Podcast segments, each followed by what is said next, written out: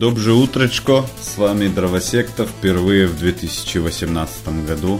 Бенский Владислав, Андрей Пехота. Здрасте, здрасте. Сегодня вам расскажут о последних новостях в жизни сургутской музыкальной сцены, э, немножечко про игры, про литературу и огнеметы. И у нас э, на прошлой неделе состоялся выездной концерт э, в Нижневартовск. Группа Ламбержек ездила выступать в клуб «Коза». Ты, вы ездили же в «Козу» раньше? Да, но уже, а я так насколько знаю, они переехали в торговый центр, вот там мы еще не были. Рассказывай. Ну вот, короче, начнем нашу историю, наверное, с того, что поехали мы, как, как, когда было минус 40 на улице. Ну вот. да, это, приключение. Это, это дичайше как бы круто. То есть мы до конца даже не были уверены, сможем ли мы вообще уехать. То есть нам буквально за час позвонил Юра и сказал, что у него машина завелась, короче, можно ехать. В общем, пока мы там собрались туда-сюда, выехали уже в 2 часа дня, полтретьего, ну и к вечеру, в принципе, благополучно до Нижневартовска добрались. Что я хотел рассказать про Нижневартовск? Все, все это ты уже знал, но, наверное, ты не знал, что в Нижневартовске есть заведение, которое называется Центр разливных напитков. Нет, я там не был. Это, короче, торговый центр такой, э, ну прям, прям торговый центр, то есть это не, не сказать, что ларек, это довольно крупное здание с магнитными этими, значит, воротами, то есть, когда ты заходишь, они там пипикают, да, там, значит, огромная длинная бар барная стойка с кучей кранов, плюс э, куча разного пива, всяких разных видов, и все остальные полки завалены разного вида странными закусонами. Я там, я там, например, купил банановые чипсы с острым соусом срирача. У меня срирача дома в холодильнике да. стоит. Название, конечно, не забавное. Вот. Э, кстати, ну, такое не очень. Ну, то есть 60 рублей, э, так, побаловаться. Вот. Ну и там, значит, есть у меня претензия такая, что пива там много, конечно, но в основном это все тупо лагерь светлый. Ну, понятно. Кранах. То есть без, без какой-то выдумки, то есть куча разновидностей обычного пива. То есть Обычных Жигулей. Да, да, куча разновидностей Жигуля. Такое. Кстати, еще интересный факт э, вспомнил по поводу Нижневартовска. Э, помнишь такого писателя Тома Кленси? Угу. Ну, он умер уже. Уже умер? Да. Черт. Притом достаточно давно уже. И... Как почему игры до сих пор выходят? Так же, как а, выходят фильмы о Джеймсе Бонде. Я все жду, когда можно будет в играх поиграть за Тома Кленси. Я-то думал, что это игры про него. Я, кстати, не знал до какого-то момента, что это писатель. Ну, так то вот... есть Том Клэнси Splinter Cell, там, ты думаешь, что ты играешь за Тома Клэнси, а там какой-то, блядь, Сэм, Сэм Фишер. Да, нет, короче, шутки, да. Э, я сначала думал, что Том Клэнси это разработчик именно, как Сид Мейер, допустим, uh-huh. да, вот, а потом я узнал, что это писатель, и у него вот есть выдуманная вселенная, вот это. Э, короче, суть в том, что в 82-м, по-моему, году вышла книга которой э, аннотация книги, что случилось, короче, и, типа конфликт э, СССР и США, и типа разбомбили город Нижневартовск в Сибири, и типа у Советского Союза резко возросли потребности в нефти, короче, потому что это была нефтяная столица. Все, один Нижневартовск разбомбили, все, нефть достать неоткуда больше, понимаешь? Ну, Там такая... воронка, воронка, понимаешь? Из нее только черпать ее ложкой. Ну, это, это самое такое, наверное, название для из всех нефтяных городов для американца, который звучит так вот прям очень экзотично. То есть Нижневартовск. Воркюта. Да. Ну, короче, су- суть в том, что многие, кто воспитывались на такой литературе 80-е, до сих пор считают... Ты воспитан на литературе Тома Кленси, да? До сих пор считают, что... Кто учил геополитику по Тому Кленси, короче, про грузинских диктаторов, комбайн, Камбаян Николадзе и все такое прочее.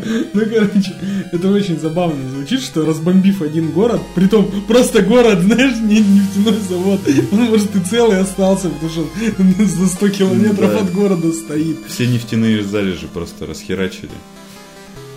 При, при том, что да, что нефть добывается-то не в самом Нижневартовске, наверное, как бы Том Клэнси что-то не понимает в добыче нефти. Вот. Ну, такое вот лирическое отступление о Нижневартовске. Короче, э, торговый центр Форд. Э, когда ты представляешь... Форт или порт? Форт, по-моему. Значит, когда ты это произносишь, тебе кажется, что это, ну, торговый центр. На деле, как бы, это такое самостройное сельпо, как мне показалось, оно самостройное. То есть, это, ну, достаточно большое здание, но там, ну, значит, что там? Там парочка магазинов а одежда от всех брендов, э, монетка, баня, по-моему, вот. И... Сауна. Да, да, да, со, со шлюхами. И и в подвале вот находится заведение рок-клуб Коза. Вот. Ну, это, это уже ближе к центру города. Блин, я не очень... Потому что раньше Коза находилась на окраине. Ну, раньше Коза находилась в индустриальном районе, там, а сейчас это... Она находится, по-моему, в спальном районе. Ну, то есть, как бы, да, прогресс очевидный.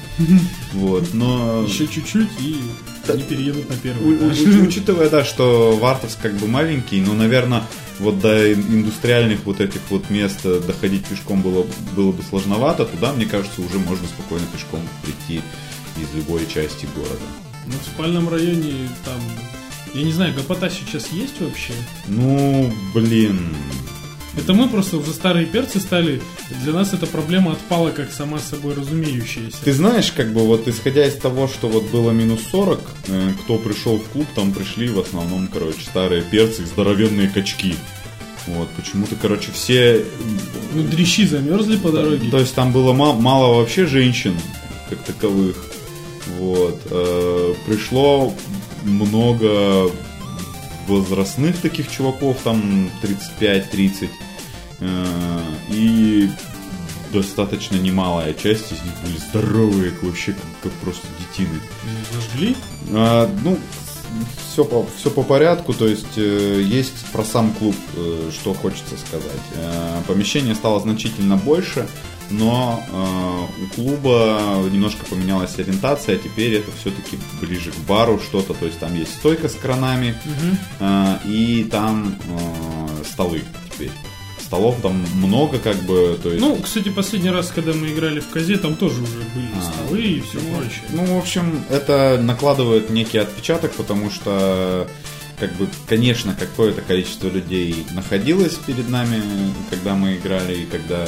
Ну, то есть, об этом попозже, вот. Но в целом сложно. Э, большая часть публики сидит, и, возможно, даже что-то гудит тебе после песни, но ты этого ничего не слышишь, потому что на сцене адский фидбэк стоит, бы, вообще, ну, как обычно, в бате сидишь, то есть, а визуально ты не видишь, что люди беснуются. Ну, народу было мало, сослались они на то, что у них там все-таки холода. Про само помещение еще хочется пару слов добавить. То, что, во-первых, на сцене нет заземления в розетках, что приводит к тому, что гитары начинают подфанивать нормально так. Особенно если навернуть на них гейна, то есть, ну, чтобы зал прокачать, идет, короче, такой шумок. Ну, и еще такой момент, что помещение кафельное, я не знаю, как бы, то есть стены даже не задрапированы тканью, и поэтому голос э, вокалиста как, как будто он в бассейне.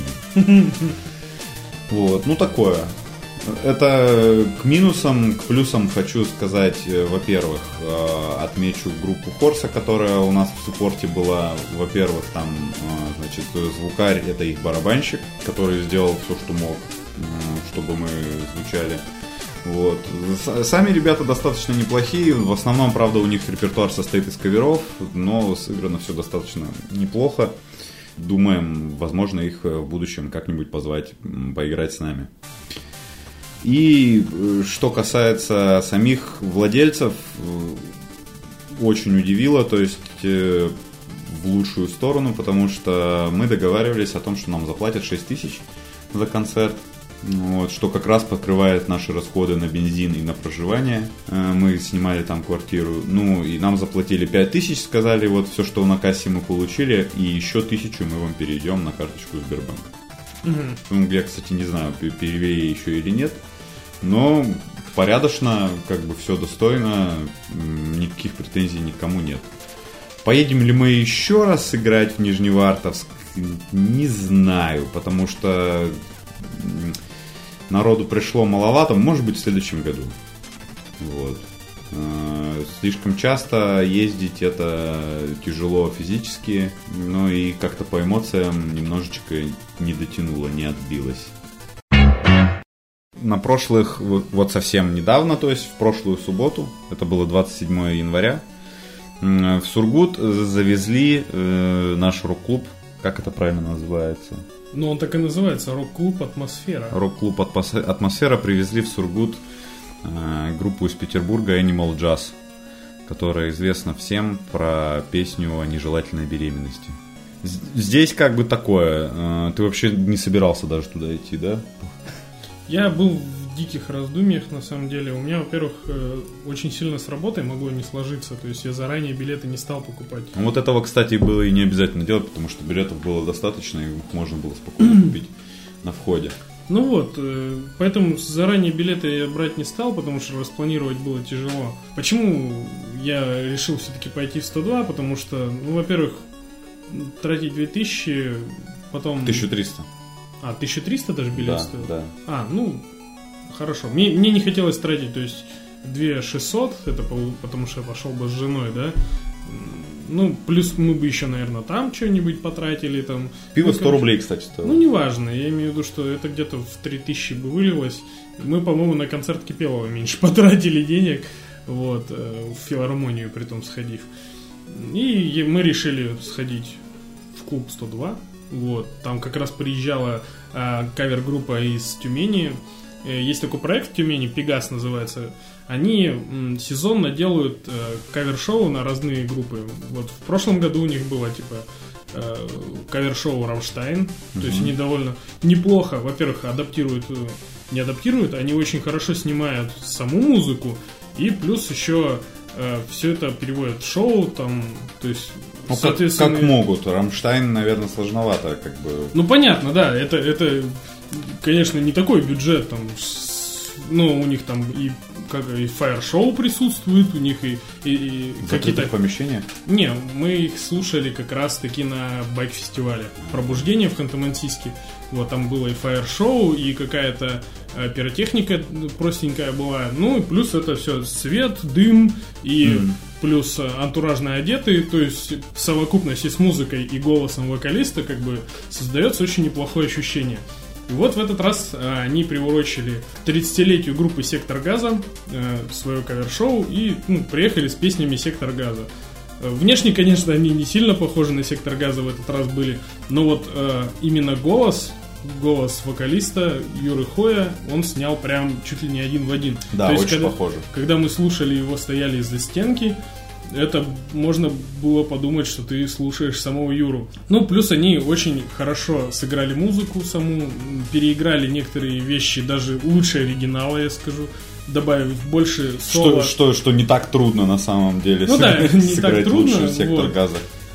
Они про- просто, грубо говоря, сделали качественные кавера. И добавили... сделали это трезвыми, скорее всего. Ну, более или менее. Не, пивасика не хлебали. Да. Ну, просто не были в говно, скажем mm-hmm. так. Да. Влад как раз вот пришел, э, с, они выступали на разогреве у Animal Jazz. Я расскажу попозже, если тебе есть что добавить, я расскажу всю эту, весь этот вечер со своей стороны, как бы. Рассказывай. Ну, э, я тогда все-таки мы вернемся к концерту Animal Jazz. Есть, э, значит, пара моментов, которые хочется отметить к вопросы к организаторам. Мы, мы приехали, мы договорились о том, а, что у нас будет саундчек утром. Э, когда мы, ну, нам сказали, что саундчек начнется в 11 часов, мы подумали, ага, на первой группе будут отстраивать барабаны, там как бочка лупит, как mm-hmm. рабочий лупит, потом на вокалисте будут раз, э, отстраивать раз-раз, сосиска, колбаска, короче, вот это все. Подумали, ага, приедем в 12, как раз будет уже отстроен аппарат, спокойненько встанем, сыграем там одну песню, отстроим на этом звук и уедем и приедем уже на концерт. В результате приезжаем в 12 часов, э, на сцене еще идет монтаж оборудования, на сцене тусуется группа BDNAF, которые приехали как бы тоже рано из Нижневартовска, чтобы вот Почекаться. Да, чтобы почекаться. В итоге, как выяснилось, э, мы были единственными группами, которые приехали вообще на саундчек. Э, но когда в час дня мы, э, нам сказали, что в 2 часа начнется саундчек у Animal Jazz. Мы поняли, что саундчека никакого не будет у местных групп. Угу. Вот, э, извините. В этот момент я э, оставил на напольном томе свои палочки и, и проебал их. Наверное, Animal Jazz украли. Да, блядь, в Питере жрать нечего. Бедная питерская группа. При... Вернулись мы туда, значит, у нас было э, условие поставлено перед нами Данилом, организатором этого фестиваля, что мы будем играть трезвыми и не будем ломать инструменты. Мы ничего не сломали, но трезвыми играть не получилось. Вот, мы с Юрой приехали так порядочно накатившими. В, э, значит... Вы с горяча или на радостях? Мы просто хотели накатить. А, а, отметили, что саундчек не удался. Да, да. Э, значит, приехали и обнаружили, что там проблемы с электричеством. Первая группа не может подрубить гитару. Э, нужно там вызывать электрика, что-то еще. Э. В смысле, чтобы подключить электрогитару, нужен электрик. Не, ну там где-то пробки выбило, типа, или еще что-то, вот. Ну, в результате там начало затягиваться начало выступления местных, и уже там начали идти разговоры о том, что сейчас начнем программы резать. Ну да. Подумали, да. ну заебись, короче. Мы и так уже целый день потратили на этот концерт, еще у нас программа полчаса, сейчас она станет 20 минут. Вот. Но э, это все равно не превратилось бы в тот фейл, когда у нас вообще из-за дождя электричество на фестивале вырубилось. Ну да. Юра пел а капелла под барабаны. Вот. Ну это совсем другая история. Очень грустная. А, в итоге, значит, что нас спасло? Как ты думаешь? Нас спасла группа Baby Magnet тем, что она не пришла выступать. Кстати, э, в воскресенье вот э, мы играли с Мартыновым в Overwatch. Надо было, кстати, у него задать вопрос, какого хрена. Так, ну, ну вот, э, в общем, группа Баби Магнит не пришла, и в результате нам не порезали программу. Мы ее, в принципе, сыграли, ну, как-то, потому что понять, как мы ее сыграли, было сложно, так как у нас, напомню, саундчека никакого не было, то есть на сцене вообще ни хера непонятно, что происходит. А, как мне потом говорили, в зале было тоже так весьма странно, то есть группу отстраивали на ходу. Угу. За полчаса э, там нормально отстроить, ну, как раз получалось к середине. Всего сета. То есть э, мне говорили, что на первых песнях рабочий по громкости перебивал вокалиста. Ну, это вообще ни в какие ворота не лезет, конечно. Вот. Но организаторов понять можно. Конечно, это не первое мероприятие, которое они проводят в таком формате, но тем не менее, э, уж я не знаю, чья это вина, наверное, ничья. Вот. Есть такой юридический термин непреодолимая сила. Да, как это называется? Форс-мажор это называется. Обстоятельства непреодолимой силы. Вот. Э, ну, нормально. Народу было много относительно того, ну, да, вроде бы много. На сцене, правда, был еще такой момент, на сцене стояли такие лампы, много ламп, такие, которые желтым светом ярким периодически вспыхивали. И вот когда это происходило, ты слеп. Вот, если стоял перед сценой, то есть они предназначены такие лампы для большого, гораздо большего зала, где публика стоит дальше от сцены. И сами они, наверное, монтируются на стену. Я похожие лампы видел на концерте Prodigy, но вот здесь вот, когда они внезапно вспыхивают, ты просто, ну, это как, можно как оружие массового поражения использовать, а потом кидаться... Против вампиров. Да. Прикинь, есть... так вспыхнуло, смотришь, и половина толпы в пепел превратилась. Да. Вот так вот. Не ходите, блядь, вампиры на Animal Jazz. Вот. Да, ну на Animal Jazz я в итоге не остался. То есть мы отыграли, я еще там прибухнул немножко. И поехал в 102 отвозить свой став. У меня там получилось э, остаться за бесплатно, не, ну, не заплатив за концерт.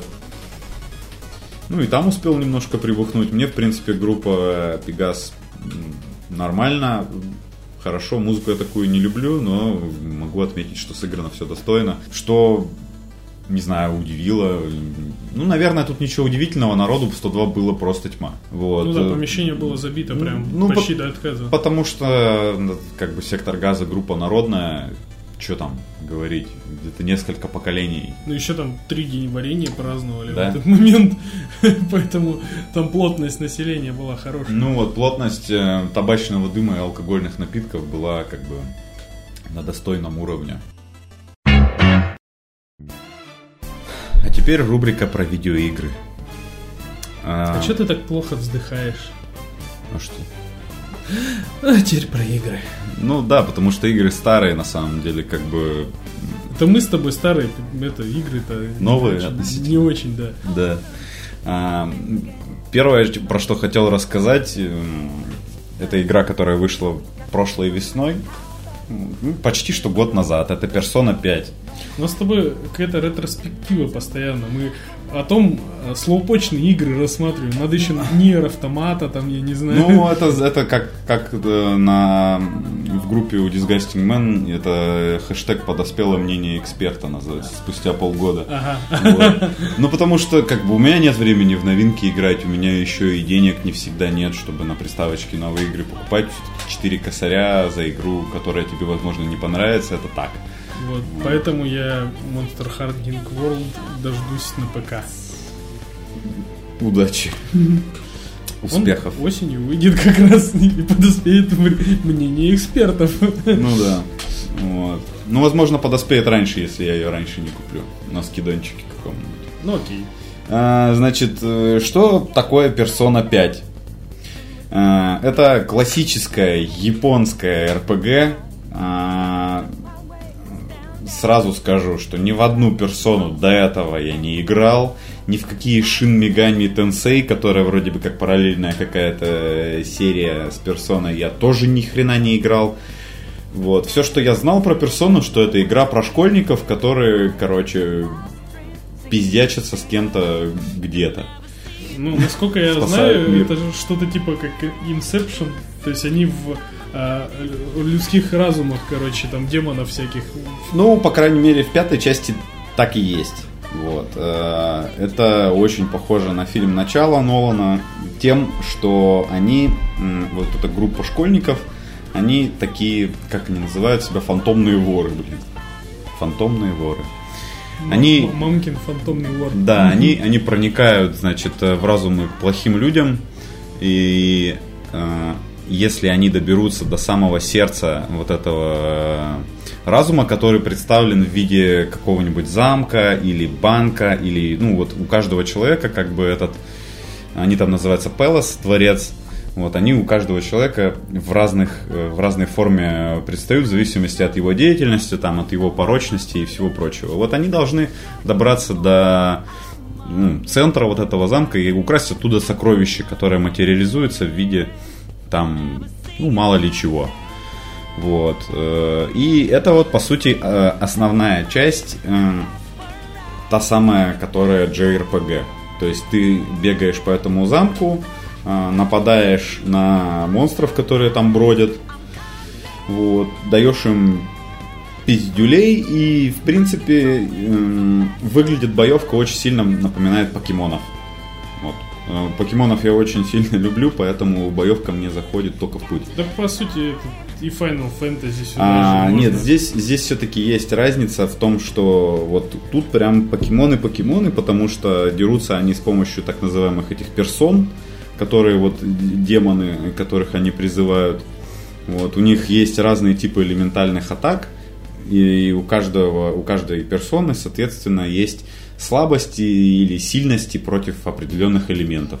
Ну, Примен- логично. Применяя там э, определенный элемент, эта персона станется. Вот если ты на него, там, допустим, на какого-нибудь ледяного демона там на- сделал огненную атаку, он, короче, э, оглушается. Если ты оглушил всех противников, с которыми дерешься, ты можешь либо сделать э, ультимативную атаку, которая снимает им все или почти все здоровье. Э, ну, тем самым кар- как бы бои очень быстро проходят.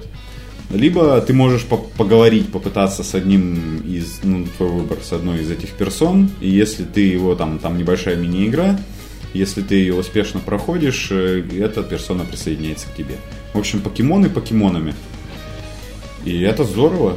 Насколько я еще знаю, там можно романтить все, что движется, короче. Э, Ну, значит, ну, тут мы плавно переходим ко второй части игры, ко второй половине игры, которая занимает ничуть не меньше боевки. Это твоя жизнь школьника в реальном мире, где нужно ходить в школу, правильно отвечать на уроках, нужно ходить там в качалочку, в библиотеку, водить телок в кафе.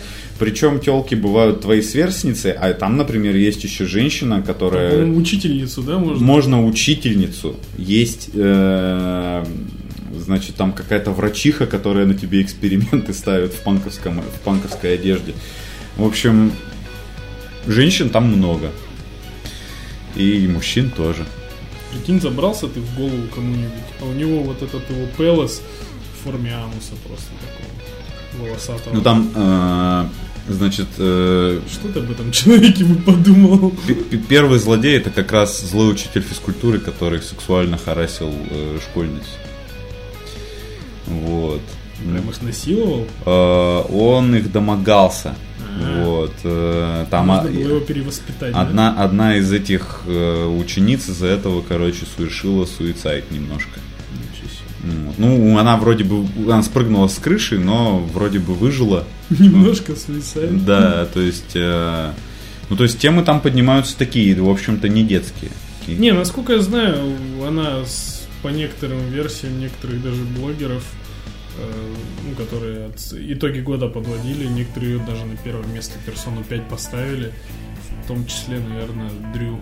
Такой есть видеоблогер. Но играть в нее нужно очень-очень долго. У меня сейчас чистого времени наиграно 30 часов. А, Из них 10 часов это туториал, по сути. Э, Это, то есть, первого босса, чтобы завалить, ну, где тебе объясняют все механики игры основные. Там, по-моему, А потом у 80, тебя открытый, открытый мир. Ну вот я сейчас как бы на третьем боссе, на третьем дворце, типа того.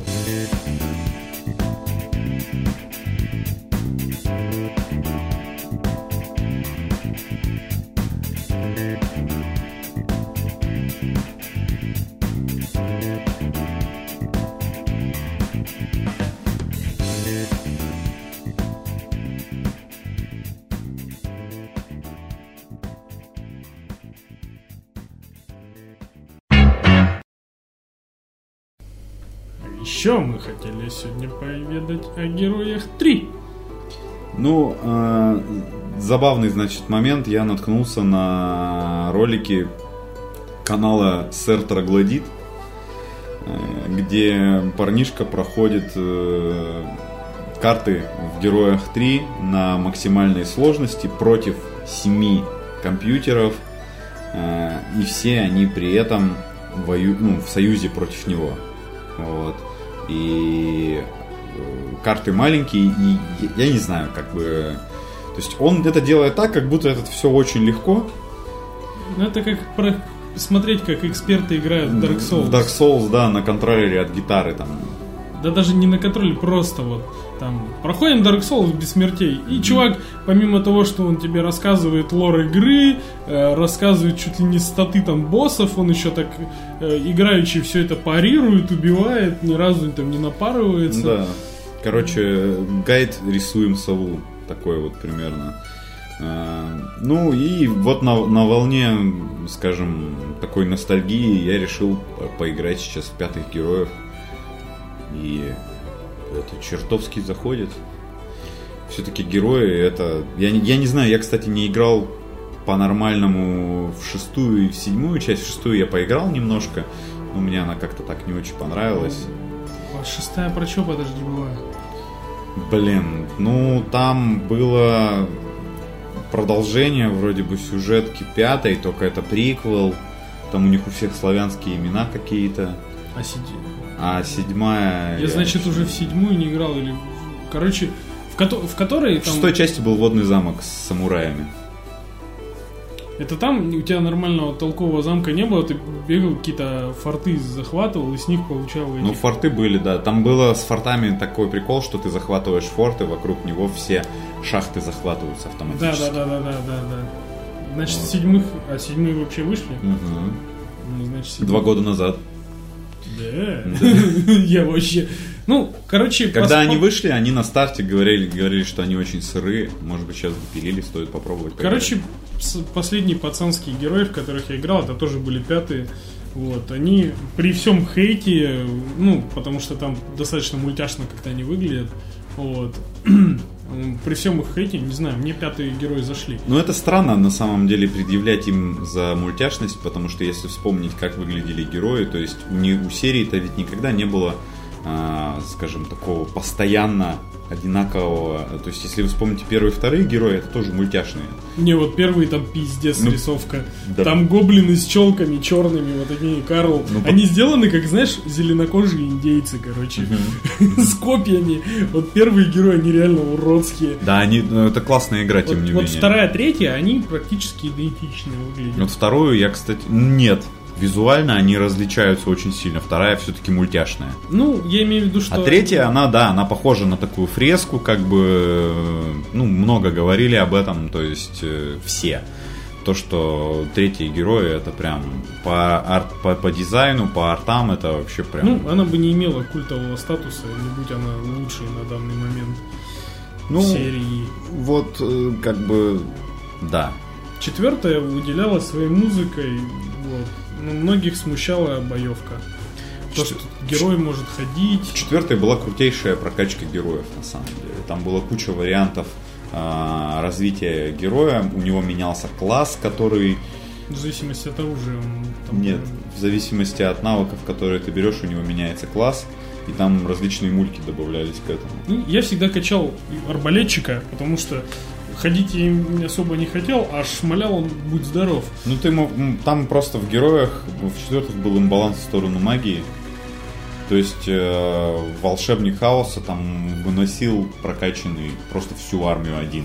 В четверке мне, кстати, нравилось, что можно войска отправлять без героя. Не надо было постоянно в замок бегать. Вот это мне нравилось, если честно. Вот. Многих это не устраивало. И на самом деле в пятой части они сделали прикольную прокачку героя, она реально интересная. Э, Там очень много вариантов э, развития. И оставили боевку, как в третьей. Замечательно. Но при этом герой сам может атаковать еще. Ну да. То есть его, как Не в только- четверке, он не ходит по полю, но он может атаковать. Вот это самое тоже прикольное. Плюс в дополнении про варваров они добавили там два варианта апгрейда для существ. То есть ты строишь апгрейд и можешь выбирать, в кого они апгрейдятся. Это тоже классно было. То есть там добавилось вариативности до жопы просто. Глубины там вот этого всего, то, что все любители стратегии и героев, потому что эта игра, по сути, про задрачивание особенностей игры, которые тебе позволят выиграть. Вот это то, что вы хотели, что вы просили. Я не знаю почему. Для меня пятые герои, несмотря на то, что начинал я с третьей части, они для меня наравне. Все-таки. Вот так вот.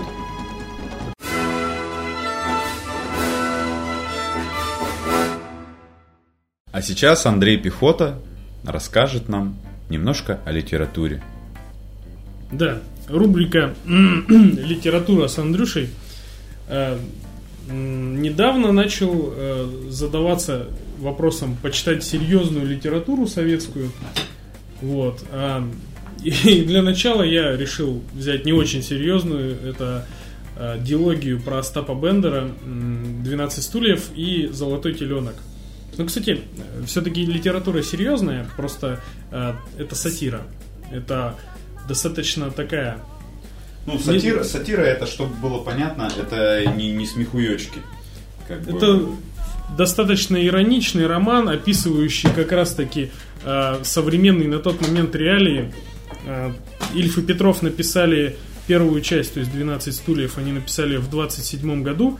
А события как раз-таки описывают э, происходящий со Стапом Бендером в, книге 12 стульев, как раз-таки период вот в 27-28 году. А, Но вообще не об Остапе речь. Э, Дальше я решил почитать... э, Недавно наткнулся на рекламу, что по телевизору снимают новую адаптацию современную Тихого дна. Тихого дна, да. Тихого, Тихий Дон, короче. И я судя по трейлерам, я никогда, кстати, не читал Шолохова, я не знал, о чем он пишет. Э, вот. э, И судя по трейлерам, я понял, что это как раз-таки про время гражданской войны. Про казаков. Да, про... Не, ну про казаков понятно. Я имею в виду, что я думал, что это исторический роман про гражданскую войну. Оказалось, это по большей части мелодрама, просто э, разворачивающаяся на фоне Первой мировой войны Гражданской. и гражданской войны. Там А. все постепенно. Там, Понятно. короче, вообще роман эпопея. Он состоит из четырех толстенных книг. Это больше, чем «Властелин колец», я вам скажу. По страничному. Да, чтоб ты знал, маленький ублюдок. Да, который ты меня слушаешь. Короче, суть в чем. Э, Четвертую книгу я еще не дочитал, я где-то на середине, наверное, но определенные выводы я уже сделал. И могу вам сказать, что название должно быть не Тихий Дон, а называться Гришка Мудак и его шалава Ксюша. Вот, Потому что... Пехота, пехота готовила эту шутку, он мне ее уже Да, рассказывал. да, да, да. Она Я-. Я ее вынашивал долго, ну потому что э, э, главный персонаж, вообще там главный, несколько главных персонажей, в основном это семья э, казаков Мелиховых, которые на, о, о их быте, о их проблемах, там, кознях и так далее, вот что с ними случается, вот э, вся нить э, романа про на фоне событий там гражданской войны, э, Первой мировой войны, вот политических событий, связанных э, с расколом на красных и белых и так далее. Вот. И все, вот эти персонажи везде фигурируют. Вот. Но основной главный персонаж это Гриша Мелехов. Вот. Начинается книга, получается, в 1910, по-моему, году или 9. Вот, когда ему, видимо, еще нет 18 лет. И, или я не знаю, как, как, э, там никогда про его возраст не говорится, но э, говорится, что он еще не служил в армии. То есть у них там тоже обязательный призыв на 4 года, при том у казаков. Вот. Во сколько в армию они идут? Ну, там называется 16-летних подростков, которых там даже призывали белые, ну, это уже в дальнейших книгах, значит, в 16 они еще не служат. То есть я предположил, что в 18 лет также они идут служить. Ему еще нет 18, но он вот-вот подходит. Вот. И книга начинается с того, что он склеивает телочку, а это оказывается старше его э, Ксюша, Аксинья, соседка, она жен, она замужем, там у них Семен Астахов, их сосед буквально там, ну, два этих дома стоят, вот разделенные плетневым забором, ну, плетень называется. Кстати, книга написана на казачьем, то есть э, На диалекте. казачьем русском. Да, диалект это там очень много слов, ты их начинаешь понимать уже к середине только вот романа, они, ну, судя по контексту, Мгм. потому что там погутарить, это поговорить оказывается, то есть там а, за раз это сейчас, плетень это вот забор, и, и тогда курень это дом, ну хут, хата. Короче, как фэнтези читаешь. Да, короче, фэнтези. И вот, и, короче, книга начинается с того, что вот этот э, Семен их, э, Астахов, э, сосед, уезжает на военные сборы куда-то в лагерь на, на несколько месяцев. И этот, э, эта Ксения провалилась под лед, и ее типа выудил этот Гриша, и все, у них там зажглась искра, короче. А. Они начали мутить, ш- шпилить друг друга, короче. Вот, об этом узнает э, через... Ну, это, естественно, это вот казачья деревня, хутор. Об этом сразу узнают все. Батя дает пизды ему, короче, говорит, какого хера. Тут все этот, выдает его, а, точнее, за него замуж выдают какую-то там Наталью, которая в нем души не чает. Но он сразу ей отводит в сторонку, говорит, ты мне нахер не нужна, у меня тут есть другая. И он берет эту бабу замужнюю, ее притом пришел муж с военных сборов, отпиздил, он ее берет за руку, и они уходят куда-то там. Притом, я так понял, недалеко от этой деревни, там стоит какой-то богатый казачий там Что? поместье, Двор. поместье Так. вот, где нанимаются бедные казаки, короче, работать. И вот они туда нанимаются, она там рожает от него, и его призывают в армию. То есть ему где-то лет 17 на тот момент, да? Ну, его призывают... четкий такой парень-то как бы. Хоба, взял там сначала, короче, это бабу старше себя там. Хоба, залетела, короче. И в армию потом ушел. А потом Да. она бледовать начала. Да. Вот Конечно. там класси- классика такая. И да, я думал, там чистая любовь. Ни хера.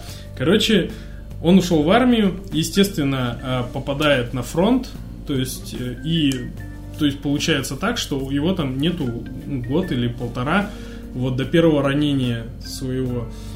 Вот, он там достаточно сильно рассказывается, как он э, попадает в различные передряги, как он зарубил первого человека, как его мучают э, моральные вот эти вот тяжбы с убийством. Он говорит, по сути, я мог его отпустить, но он взял и хладнокровно зарубил человека саблей, шашкой.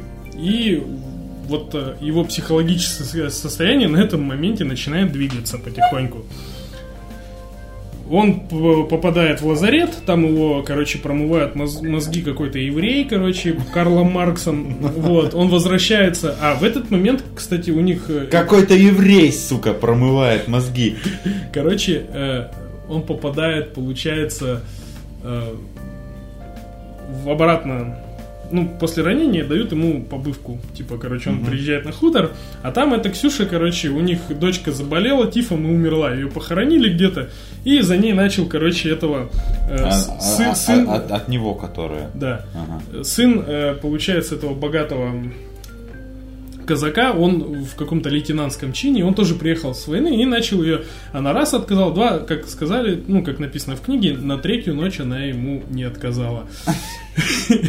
Он приехал, ему сразу такой вышел там дедок какой-то, такой, ну давай посидим покурим. Да нет, я пойду к Ксюше. Да нет, давай посидим покурим. Давай, что ты? Да не могу я больше, говорит, скрывать. Трахается она с ним, ну там, другим языком, понятно. Вот, ну, короче, он такой, вот с такой вот фанатичной, наверное, улыбки, как э, ну, этот как в сиянии Кубрика, короче. А, за, за, замерзший Джек Николсон. Да, да, он с таким вот, наверное, мне, мне так кажется просто, выражением лица идет, хватает этого чувака, говорит, давай прокатимся, как в лихие 90-е, блядь. Лейтенанта этого. Да. И они такие поехали, он, короче, его садил и пизды ему надавал по щам, короче, вернулся, и этой бабе, там, как описывается, он плеткой по лицу ее херачил. Ну, вот в эти моменты я такой думаю, ну, мужик, мужик, да, там нормально. Потом начинается жопа какая-то. То есть он от нее уходит, э, прессовывает своей Наташи, которая жена его, та залетает на двойню. И на этом первая книга заканчивается. Вот. И, собственно, вторая книга это полностью Первая мировая война. Он там, блядь, под пули лезет, короче, 14 раз его за всю книгу ранят. Ага. Вот. Он при том сам говорит, что дайте мне уже отдохнуть, хря меня там мучить, на фронт постоянно его тащат. Он говорит, меня 14 раз ранили. Вот, он там, блядь, бросался на пулеметные окопы, там 7 человек, он, короче, у, у него просто режим берсерка врубился, он 7 матросов порубил, короче, в хлам. Вот, при том его еще прострелили в этот Подожди, момент. каких матросов? Ну, там же, блядь, кра... а, а, подожди. Гражданская это, война, это, уже, это уже гражданская, да, началась. Короче, э, он вернул... Отматываем назад. Да. Ну, Первая мировая, там, по сути, там начинаются э, вот эти терки, что за что мы воюем, их угу. начинают гнилой ну, да. едой кормить, они начинают делиться на большевиков, и это кто-то дезертирует. То есть вот на фоне этих событий он тоже, он сначала за красных становится. Угу. Вот. Когда он увидел, а, как э, один предводитель красных э, офицеров безоружных, короче, шашкой порубил просто там человек 30. Ага. Ну, сначала офицера порубил, но они там всегда говорят порубил. Ну, голову он ему отсек, короче. Ага. Вот. Он такой, не-не-не, типа, я за красных повоюю, и как только будет возможность, я дезертирую. Вот он дезертировал. Там, короче, начались началась гражданская война, но они сидели, ждали, получается. Вот их хутор на, на фронте между красными и белыми. Вот. И они ждали просто, что случится дальше. В итоге пришли красные, как бы сказали, все, советская власть, все дела. Вот. И вроде как устаканился какой-то мир. Вот. А, ему при этом, кстати, хуторные прикатывали за то, что он в красных служил, ему не доверяли. Вот. Он как бы дезертировал из них, и все, я, говорит, ни за кого. Пришли красные, начали там оружие сдать, коней там давайте посчитаем, землю поделим. И они начали бунтовать. То есть, какого хрена, земля-то наша, вот, почему мы должны кому-то каким-то мужикам. Они там всех рабочих называют э, мужиками. Притом mm-hmm. русские, у них это отдельная национальность. То есть мы казаки, они ну, русские. Ну, понятно, короче. да. А сами-то они как бы не мужики, они же казаки. Типа. Да. Вот. И вот это немножко тоже непонятно, при том говорят, что у них там турецкая кровь примешана. Ну, потому что, потому что казак это как бы же не просто крестьянин. Это такой крестьянин, который мо- может в любой момент сам себя обеспечить, по сути, и поехать воевать. Ну там, да, если вот просто это, по кто не сути, знал- такой небольшой феодал-рыцарь. Как бы Нет, у него... это не феодал, Ну, рыцарь. с- это суть в том, что- субэтнос они называются. Э, Сами казаки, это, по сути, как бы... Что это? Это же легкая кавалерия? Нет, я расскажу, кто такие казаки. Ну, ну ладно. Э, Я прочекал, проинструктировался, кто такие казаки. Казаки были не только на Дону, были кубанские, даже кавказские. Кстати, вот эти национальные кавказские э, их костюмы, это как раз таки казачьи. Вот, из к- кавказских казаков были калмыцкие, казахские ка- казаки. Изначально это все началось, когда были голодные времена в 15 веке. У каждого бояра, боярина были боевые холопы, так сказать, которые с ним на войну ходили. То есть, Так. ну, такой личный отряд. Вот. И когда наступил голод, он распустился и сказал, вы свободны, пиздуйте куда хотите. Они убежали на ничейные территории, которые приграничные были с другими Мгм. вот, государствами, с Польшей, и там осели. Да. Территория, как бы, там бояре не живут, потому что она постоянно из рук в руки переходит. Они осели там, им сказали, ладно, забирайте, но охранять будете сами. Ну да, И они да. вып- выполняли функцию пограничников, таких сво- своеобразных. То есть они эту землю обрабатывают, с нее кормятся, с нее живут, они же ее защищают. И заодно защищают границу государства. Постепенно это переросло в такой субэтнос, как он называется, вот казачий, да, это появилась определенная народность со своими традициями, язы- языковыми какими-то оборотами, ну, вот, э, диалектом, да, и они просто настолько пропитались э, за столетия э, вот всей этой культурой, что они уже себя стали отличать как отдельный народ. И для них это действительно было тяжело понять. Это земля, которую там 200 лет моя семья там возделывает, почему я должен отдать ее в колхоз? Отдать какому-то рабочему, который там со Ставрополя приедет или с Урала. Из-за, и из-за этого началось восстание. То есть, по Но идее, когда мобилизовывали казаков, это была все-таки легкая конница. они, они и пешими воевали. Там есть, у них сотни были конные, были сотни пешие. То есть это, это... Вообще казаки в Российской империи уже считались элитными войсками. Ну они, да, да. Они, короче, высокоморализованные. Там потому что, э, кстати, в книге поднимаются эти вопросы. Там говорят, вы же казаки, какого хера вы дезертируете? То есть, то есть это считалось что казаки или гибнут, или тактически отступают. Не, дезертируют. Вот. И, короче, то есть считалось элитным отрядом, то есть каза- казачество. И, то есть, на вот... э, Короче, начинается восстание. То есть в тылу у красных, получается, восстают вот эти казаки. Естественно, Гриша в первых рядах дойдет оно все нахер, я пошел воевать. Ви- Видимо, его домашний, домашний быт не очень Дома еще устраивает. хуже, чем на войне. Да, он настолько пропитался этим всем, что вот он все. Они с- у него притом старший брат тоже Петро, он тоже воюет. Притом он э, сразу белых идей придерживался. То есть, если этот в красных воевал, то Петро сразу сказал: я офицер. Он -то, они оба дослужились как бы до офицеров, только этот наградами добился, он там на пуле лез, а тот как бы тыловой был. Мгм. Ну, он тоже воевал, ну, как бы, получается, эм, больше выслуживался, чем воевал. Вот. И, короче, его старшего брата назначают, типа, э, командиром, э, типа, во- восставших вот этих там, командиром дивизии. Вот. И, получается, они э, восстали уже в тылу у красных, потому что красные пошли дальше на юг, на Кубань. Вот. А, и но к Донской армии вот этой белых они никакого отношения не имели. То есть они там воевали на два фронта, и э, на юг не пускали красных, и те, кто с юга по- подстреливали. В итоге у них там некоторые хуторные как бы ушли в красные, на- э, начал, при- ну, когда там фронт сдвигался, приходили, сжигали там дома этих купцов, там попов, там все такое. Вот, каких-то там детков расстреливал, там один Миша Кошевой там был, детка застрелил, который говорил, что вот за царя, за батюшку. Вот. Короче, По- потом придут То обратно что, мы белые. люб- то, что мы любим, было. Да, потом придут белые, эту всю семью этого кошевого вот так вот на салат порубили, короче, его дом сожгли, и в конечном итоге вот третья книга, это вот из рук в руки, как переходил этот хутор, Мгм. вот. Притом, на фоне всего вот этого, почему это все-таки про Гришу Мудака? Его решение, которое он принимает, во-первых, он постоянно ломается, он не знает, то ли он хочет за красных, то ли за белых, то ли... Вот он не может- Конечно, выбор же так очевиден. нет, он, он там постоянно мечется. То ему то не нравится, то это не нравится, Ну, короче. сука. И плюс ко всему, у него в хуторе там сидит жена, двое детей, И короче. еще которые- телка. А эту телку он к себе на фронт таскает. У, у нее, у- этот Степан, он, кстати, попал в плен к немцам. У немцев от- э, работал. Потом стасковался, приехал обратно. Ее забрал у этого эм, офицера там молодого. Притом тот, ему там руку отрубили, он на какой-то бабе сослуживца женился, потому что сослуживца убили. И он приехал и ей сказал, на денег, все, пиздуй отсюда. Чтоб- ну, типа, там, по-хорошему, то есть.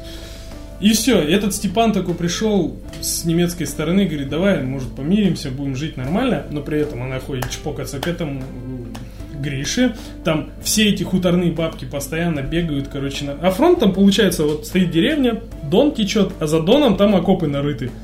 То есть красные подходят со стороны хутора. Они вот так переплывают на лодках, сидят там в окопах. А тут деревню. Там грабят постоянно, знаешь, там коней уводят. Красные отступили, телки пошли поебаться, короче, в окопы туда. Там постоянно э, по этому поводу, короче, ссоры возникают. Там приходит там генерал там какой-нибудь белый. Че вы, говорит, этот развели тут трусы всякие висят, короче, сушатся там. И сидит там тоже сотник какой-то. Ну, вообще безобразие. Самой телка там вот сзади за, за за ширмой сидит, короче. Ну и вот такая вот всякая фигня.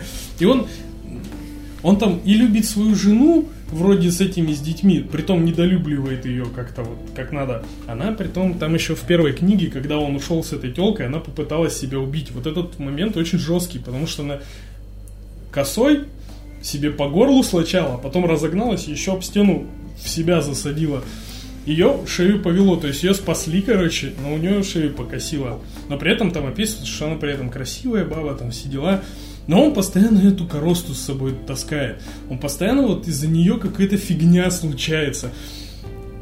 Вот казалось бы. Да, и, и, короче, вот четвертая книга начинается, они проигрывают красным, они объединяются с Донской армией и начинают отступать, короче, в Новороссийск, чтобы уплыть в Турцию. Что бы ты думал? Он, он хватает эту бабу и говорит, пошли со мной. Детей он бросил, жену бросил там же, короче. э, и с этой бабой отступать. Она там заболела тифом, он ее бросил в какой-то деревне, Ой, от- отдал все бабки, чтобы ее вылечили, сам пошел в Новороссийск. Там ему не хватило места, он, короче, вступил в красный, пошел воевать за красных дальше куда-то в Крым. Это его Наталья все-таки умерла от тифа. Его отец умер от тифа. Брата, кстати, расстреляли красные. Там осталось, короче, от его семьи осталась только мать бабка, которая, кстати, вот к тому моменту, как я дочитал, она тоже умерла. Вот. И остались вот дети и его сестра, младшая Дуняшка, которая влюблена в вот этого Миши Кошевого, который детка расстреливал. и там такая Санта-Барбара, я тебе говорю, там вот просто одно да потому. Этот Миша приходит, начинает им чинить хутор, притом он расстрелял ее старшего брата Петро, вот, который умолял его не расстреливать, мы же, говорит, детей крестили вместе. Тот ему просто хладнокровно, бах-бах, ты не брат, ты мне гнида беложопая. Этот сказал, что я буду служить в армии, пока, короче, типа, грехи не замолю. У него тут дети дохнут, там жена Это все на одном хуторе происходит. Вот все эти люди на одном хуторе живут, Да. Просто этот хутор переходит из стороны, из рук в Ну, руки. понятно, то есть, вот, а и вот в- вот Территориально-то он как бы небольшой получается, что там типа две улицы, одна улица, как бы, да, Там получается. есть такая штука, как станица и хутор. Станица это э, э, э, райцентр, грубо говоря, а хутор это деревня.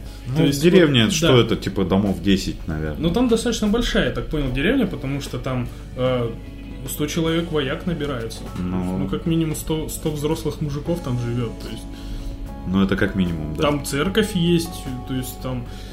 И, и при том, э, короче, э, поп вернулся обратно, и этот Мишка Кошевой, который красный офицер, он все-таки сосватывал эту Дуняшку, его младшую сестру, вот этого Гриши и, и Петра, которого он расстрелял. И, и Дуняшка настояла, чтобы окрестили их, венчали в церкви. И поп такой одной рукой венчает и на ухо говорит, зря ты, говорит, мой дом сжег, короче. Видишь, как все обернулось? А он ему шепчет, блядь, был бы, не сбежал бы ты, я бы тебя вместе с домом сжег. Короче, ну, вот. Так почему я книгу так обозвал-то? Почему Гриша мудак? Потому что По-моему, все понятно уже. у него очень мудацкие решения. э, у- а э, из-за этой бабы, я не знаю, он там. Ну, и при том, она там не чурается, она и со своим Степаном не отворот поворот, то есть она живет, он ей как женой пользуется. И когда этот Гриша уходит, и она там, видимо, готова перед другими ноги раздвинуть, так, в принципе, и большинство баб на хуторе, как я понял, потому что э, когда, Пет- точнее, Петров, вот его старший брат, э, Бля, пехота, все. Я, я не могу больше, я уже путаюсь в твоих именах. Короче, давай резюме. резюме. Я вам вкратце пересказал роман эпопею «Тихий Дон».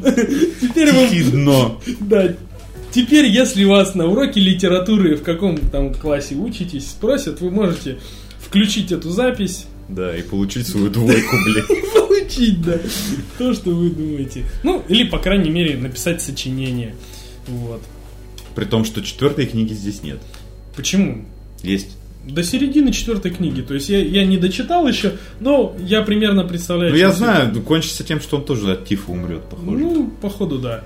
такая там, там все умирают и- от тифа. инте- э, Такая мо- мораль такая, что как бы мудак не мудак, все равно от тифа умрешь. Может нам немножко о литературе. Да, рубрика «Литература с Андрюшей». Э, Недавно начал э, задаваться вопросом почитать серьезную литературу советскую. Вот. а, И для начала я решил взять не очень серьезную. Это э, диалогию про Остапа Бендера м, «12 стульев» и «Золотой теленок». Ну, кстати, все-таки литература серьезная, просто э, это сатира. Это достаточно такая... Ну, сатира, сатира это, чтобы было понятно, это не, не смехуёчки. Как бы. Достаточно ироничный роман, описывающий как раз-таки э, современные на тот момент реалии.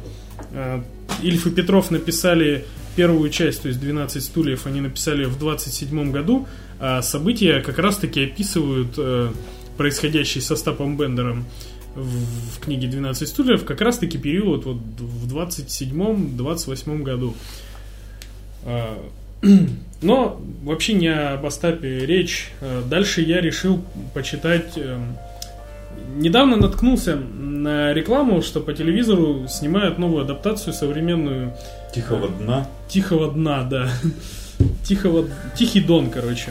И я, судя по трейлерам, я никогда, кстати, не читал Шолохова, я не знал, о чем он пишет. Э, Вот. Э, И, судя по трейлерам, я понял, что это как раз-таки про время гражданской войны. Про казаков. Да, про... Не, ну про казаков понятно. Я имею в виду, что я думал, что это исторический роман про гражданскую войну. Оказалось, это по большей части мелодрама, просто э, разворачивающаяся на фоне Первой мировой войны Гражданской. и гражданской войны. Там А. все постепенно. Там, Понятно. Короче, вообще роман эпопея. Он состоит из четырех толстенных книг. Это больше, чем «Властелин колец», я вам скажу.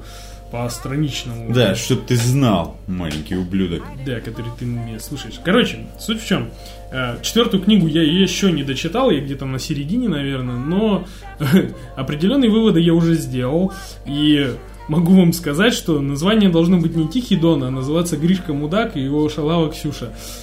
Потому что... Пехота, пехота готовила эту шутку, он мне ее уже рассказывал. Да, да, да, да. Она Я- заготовлена. Я ее вынашивал долго, ну потому что э, э, главный персонаж, вообще там главный, несколько главных персонажей, в основном это семья э, казаков Мелиховых, которые на, о, о их быте, о их проблемах, там, кознях и так далее, вот что с ними случается, вот э, вся нить романа про на фоне событий там гражданской войны, э, Первой мировой войны, вот, политических событий, связанных э, с расколом на красных и белых и так далее. Вот. И все, вот эти персонажи везде фигурируют. Вот. Но основной главный персонаж это Гриша Мелехов. Вот. Начинается книга, получается, в 1910, по-моему, году или 9. Вот. Когда ему, видимо, еще нет 18 лет. И, или я не знаю, как, как э, там никогда про его возраст не говорится, но э, говорится, что он еще не служил в армии. То есть у них там тоже обязательный призыв на 4 года, при том у казаков. Вот. Во сколько в армию они идут? Ну, там называется 16-летних подростков, которых там даже призывали белые, ну, это уже в дальнейших книгах, mm значит, в 16 они еще не служат. То есть я предположил, что в 18 лет также они идут служить. Ему еще нет 18, но он вот-вот подходит. Вот. И книга начинается с того, что он склеивает телочку, а это оказывается старше его э, Ксюша, Аксинья, соседка, она же она замужем, там у них Семен Астахов, их сосед, буквально там, ну, два этих дома стоят, вот разделенные плетневым забором, ну, плетень называется. Кстати, книга написана на казачьем, то есть э, на диалекте. казачьем русском.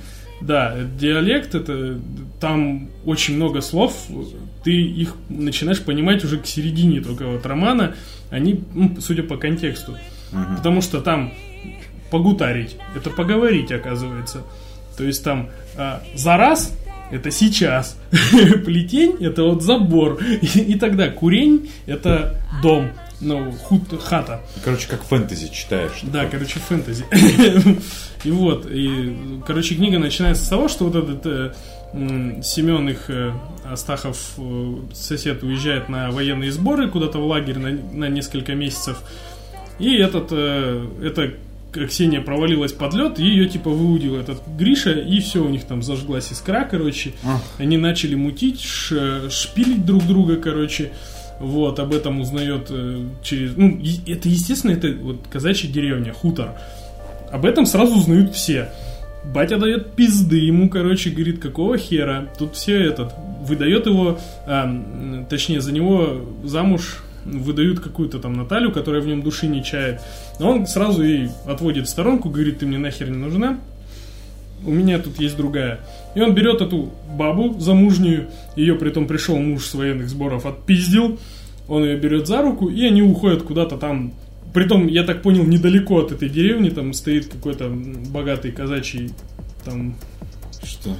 Поместье. Двор? Поместье. Так. Вот где нанимаются бедные казаки, короче, работать. Вот они туда нанимаются, она там рожает от него, и его призывают в армию. То есть ему где-то лет 17 на тот момент, да? Ну, его призывают... Четкий такой парень-то как бы, хоба, взял там сначала, короче, эту бабу старше себя, там, хоба, залетела, короче, и в армию потом ушел, а потом да. она бледовать начала. Да.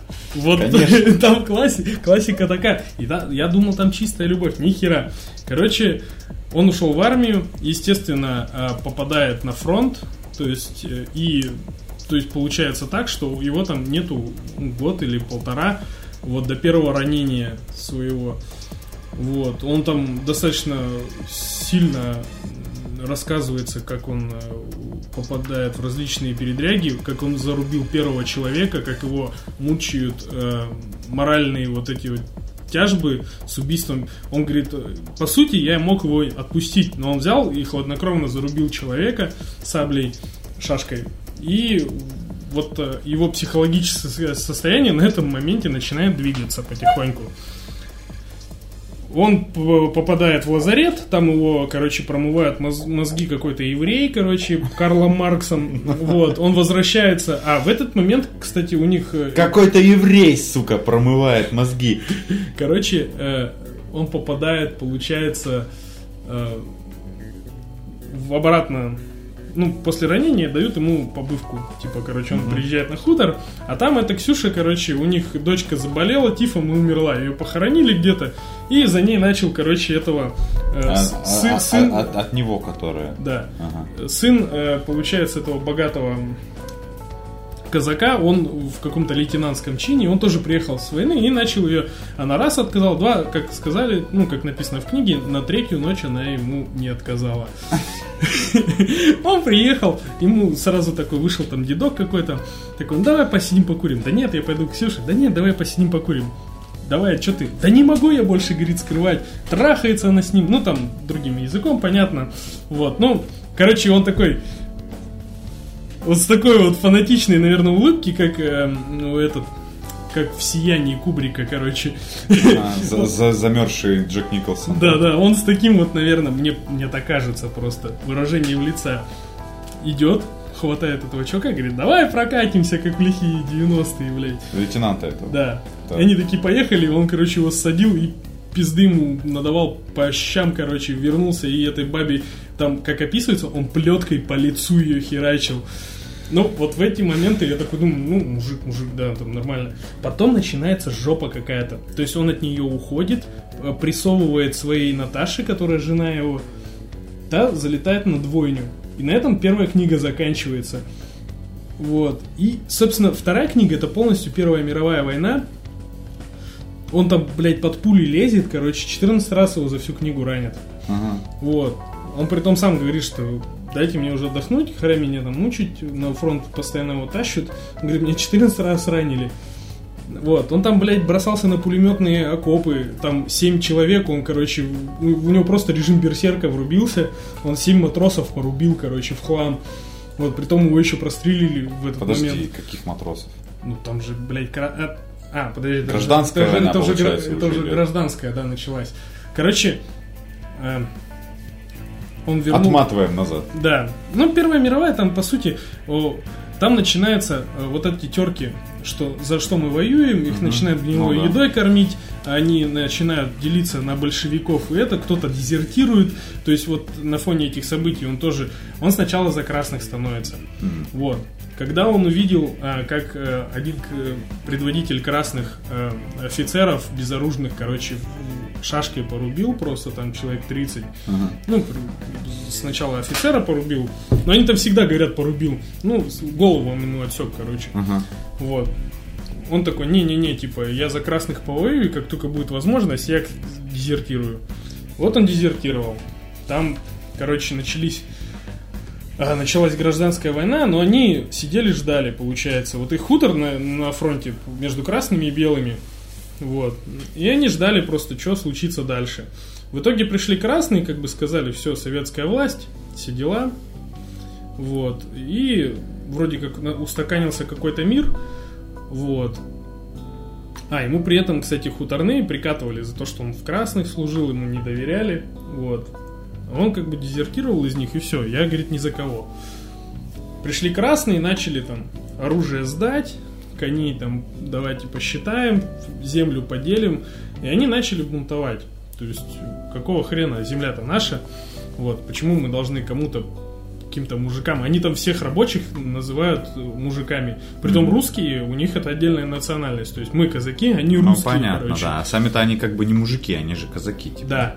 Вот. И вот это немножко тоже непонятно, при том говорят, что у них там турецкая кровь примешана. Ну потому что, потому что казак это как бы же не просто крестьянин.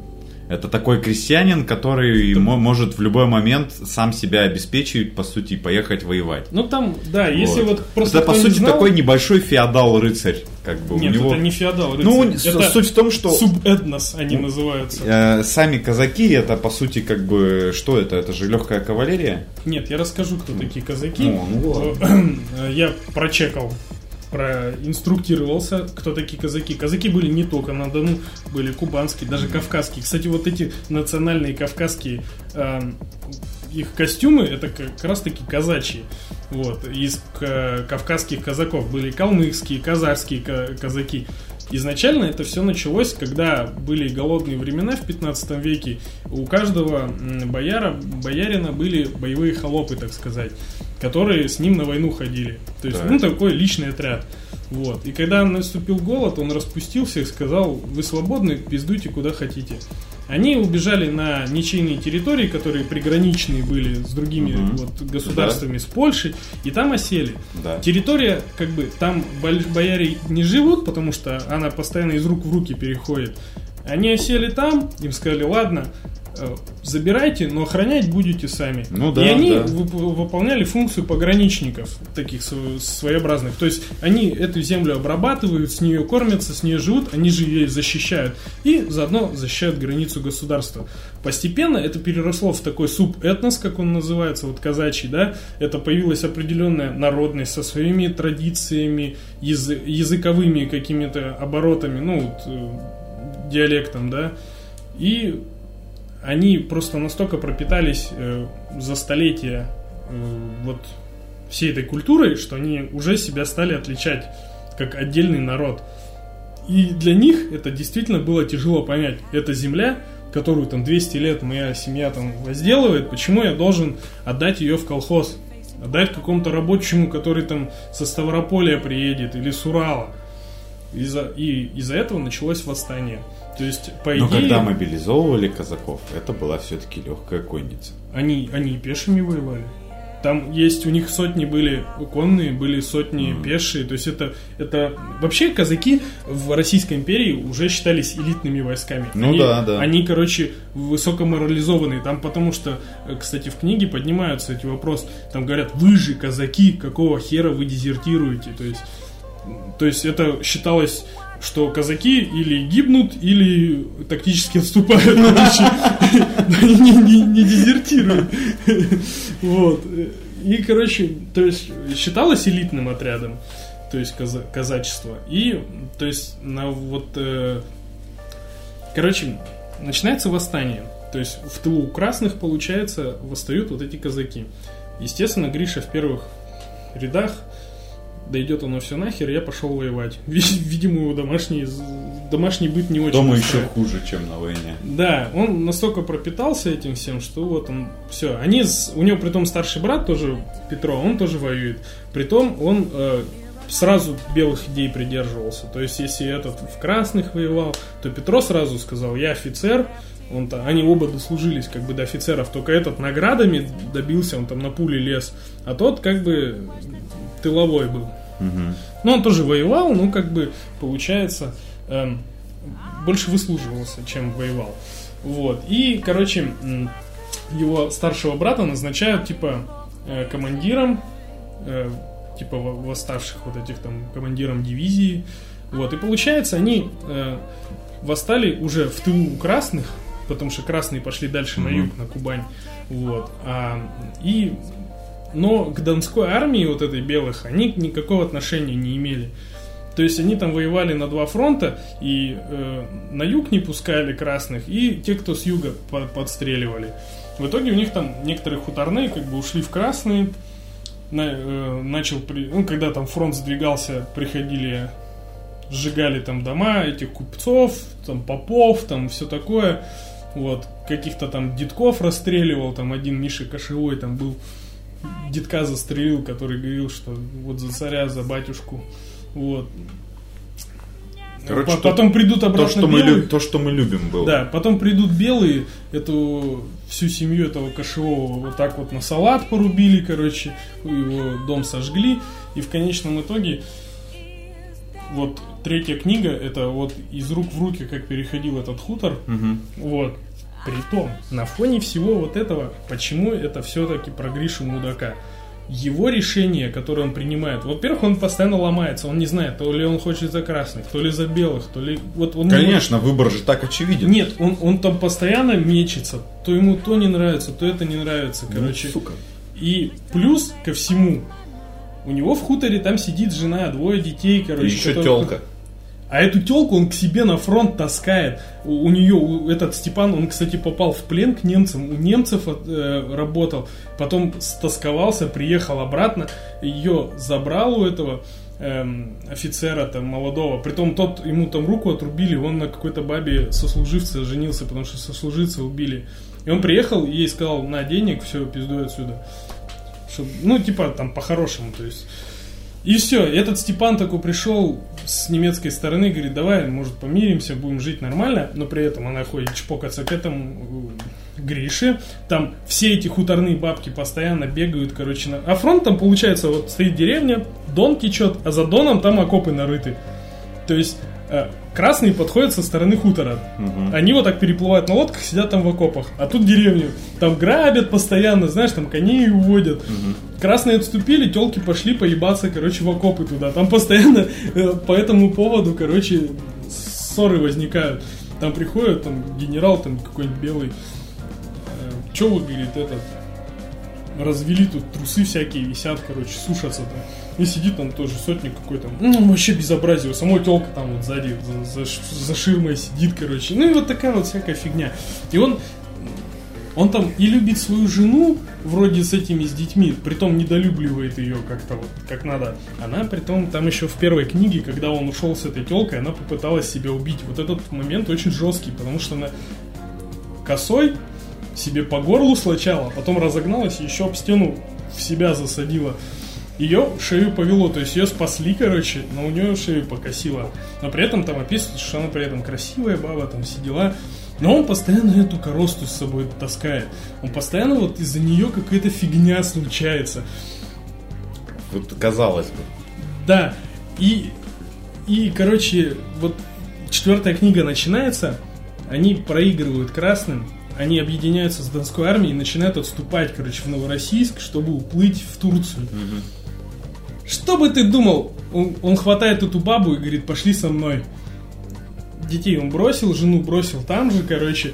э, и с этой бабой отступать. Она там заболела тифом, он ее бросил в какой-то деревне, от- отдал все бабки, чтобы ее вылечили, сам пошел в Новороссийск. Там ему не хватило места, он, короче, вступил в красный, пошел воевать за красных дальше куда-то в Крым. Это его Наталья все-таки умерла от тифа. Его отец умер от тифа. Брата, кстати, расстреляли красные. Там осталось, короче, от его семьи осталась только мать бабка, которая, кстати, вот к тому моменту, как я дочитал, она тоже умерла. Вот. И остались вот дети и его сестра, младшая Дуняшка, которая влюблена вот этого Миши Кошевого, который детка расстреливал. и там такая Санта-Барбара, я тебе говорю, там вот просто одно да потому. Этот Миша приходит, начинает им чинить хутор, притом он расстрелял ее старшего брата Петро, вот, который умолял его не расстреливать, мы же, говорит, детей крестили вместе. Тот его просто хладнокровно, бах-бах, ты не брат, ты мне гнида беложопая. Этот сказал, что я буду служить в армии, пока, короче, типа, грехи не замолю. У него тут дети дохнут, там жена Это все на дохнет. одном хуторе происходит. Вот все эти люди на одном хуторе живут, Да. Просто этот хутор переходит из стороны, из рук в Ну, руки. понятно, то есть, вот, а и вот в- в- вот Территориально-то он как бы небольшой получается, что там типа две улицы, одна улица, как бы, да, Там получается. есть такая штука, как станица и хутор. Станица это э, э, э, райцентр, грубо говоря, Мгм, а хутор это деревня. Ну, деревня, вот, что да. это, типа домов 10, наверное. Ну там достаточно большая, я так понял, деревня, потому что там э, 100 человек вояк набираются. Ну. Ну, как минимум 100, 100 взрослых мужиков там живет. То есть Ну, это как минимум, да. там церковь есть, то есть там. И, и при том, э, короче, э, поп вернулся обратно, и этот Мишка Кошевой, который красный офицер, он все-таки сосватал эту Дуняшку, его младшую сестру, вот этого Гриши и, и Петра, которого он расстрелял. И, и Дуняшка настояла, чтобы окрестили их, венчали в церкви. И поп такой одной рукой венчает и на ухо говорит, зря ты, говорит, мой дом сжег, короче. Видишь, как все обернулось? А он ему шепчет, блядь, был бы, не сбежал бы ты, я бы тебя вместе с домом сжег. Короче, ну, вот. Так почему я книгу так обозвал-то? Почему Гриша мудак? Потому что По-моему, все понятно уже. у него очень мудацкие решения. э, а э, из-за этой бабы, я не знаю, он там... Ну, и при том, она там не чурается, она и со своим Степаном не отворот поворот, то есть она живет, он ей как женой пользуется. И когда этот Гриша уходит, и она там, видимо, готова перед другими ноги раздвинуть, так, в принципе, и большинство баб на хуторе, как я понял, потому что э, когда, Пет- точнее, Петров, вот его старший брат, э, Бля, пехота, все. Я, я не могу больше, я уже путаюсь в твоих именах. Короче, давай резюме. резюме. Я вам вкратце пересказал роман эпопею «Тихий Дон». Теперь вы... Тихий дно. Да. Теперь, если вас на уроке литературы в каком там классе учитесь, спросят, вы можете включить эту запись, Да, и получить свою двойку, блин. Получить, да. То, что вы думаете. Ну, или, по крайней мере, написать сочинение. Вот. При том, что четвертой книги здесь нет. Почему? Есть. До середины четвертой книги. То есть я, я не дочитал еще, но я примерно представляю. Ну, я знаю, ну, кончится тем, что он тоже от тифа умрет, похоже. Ну, походу, да. Такая там, там все умирают от тифа. э, Такая мо- мораль такая, что как бы мудак не мудак, все равно от тифа умрешь. И у нас теперь м, переходим к горячей новости. Горячая. Значит, э, самый известный в мире продавец кепок Илон Маск. э, Также э, известный как, как учредитель самой скучной компании в мире, которая называется The Boring Company, которая занимается прокладкой подземных туннелей. Ну, Boring это же бурить еще. Вот. э, Я бы представляешь, это бы порно-студия так называлась. Значит, э, заявил, что весной Так ты не все регалии. 2000 надо- 2000 Т- ну да. Тесла все там. Те-. Тесла, PayPal, короче, самый запускатель ракет в космос и вообще. SpaceX это тоже его Да, компания. да, да. Короче, в 2018 году весной начинается прием заказов на фирменный ручной огнемет от Илона Маска. Вот, вот картинка есть. Я понял. Ну, так-то... Выглядит, клу- выглядит Стиль- круто, стильно. выглядит как оружие из Destiny. На Такой. самом деле он выглядит как э, э, дорогой водяной пистолет. Да. А, значит, э, цитируем. Мы предлагаем самый безопасный огнемет в мире. Он гарантированно разогреет любую вечеринку, указано в описании товара. Вот. Кроме, Такие куклус клан стоит такой. кроме того, а, покупатели могут приобрести фирменные огнетушители по 30 баксов. Ну, то есть готовый бизнес, как бы замечательно. Ты продаешь огнемет и сразу же огнетушители. Вот. Ему еще тер- термобелье надо продавать. Асбестовое. Да, да. Значит, э, компания уже, по словам Маска, получила 2000 заявок. Э, Уже есть видео в Инстаграме, где он значит, с этим огнеметом его включает и бежит на того, кто снимает видео с зажженным огнеметом. Вот. А, чувак с камерой писится стоит. Ну там как-то обрывается. Ну, значит, смехуёчки тут в пресс-релизе. А, Предприниматель предложил вернуть деньги, если огнемет не поможет справиться с ходящими мертвецами во время зомби-апокалипсиса. Видимо, он что-то знает. Видимо, у него есть еще подпольная компания Umbrella. Ну вот дальше шутки про это как раз. И развеял тут же слухи о том, что он тайно готовится организовать зомби-апокалипсис для повышения продаж огнеметов. Потому что для создания орд зомби требуется гигантская фабрика. Которую сейчас строят в Колумбии. Да. Тара-тара-там. Вот. Э, Такие дела. Э, Сначала кепки, потом огнеметы. Ну это вот как э, Прохоров. Он сначала вареные джинсы продавал, а теперь никель Варит. варит, да. Теперь синий мед. Да. Я сначала варил джинсы, а теперь синий А мед. теперь твою мамку жарю. А это была дровосекта Андрей Пехота, Бенский Владислав. Через некоторое количество недель. Следующий Пока-пока. выпуск. Е. Бой. А шуточка.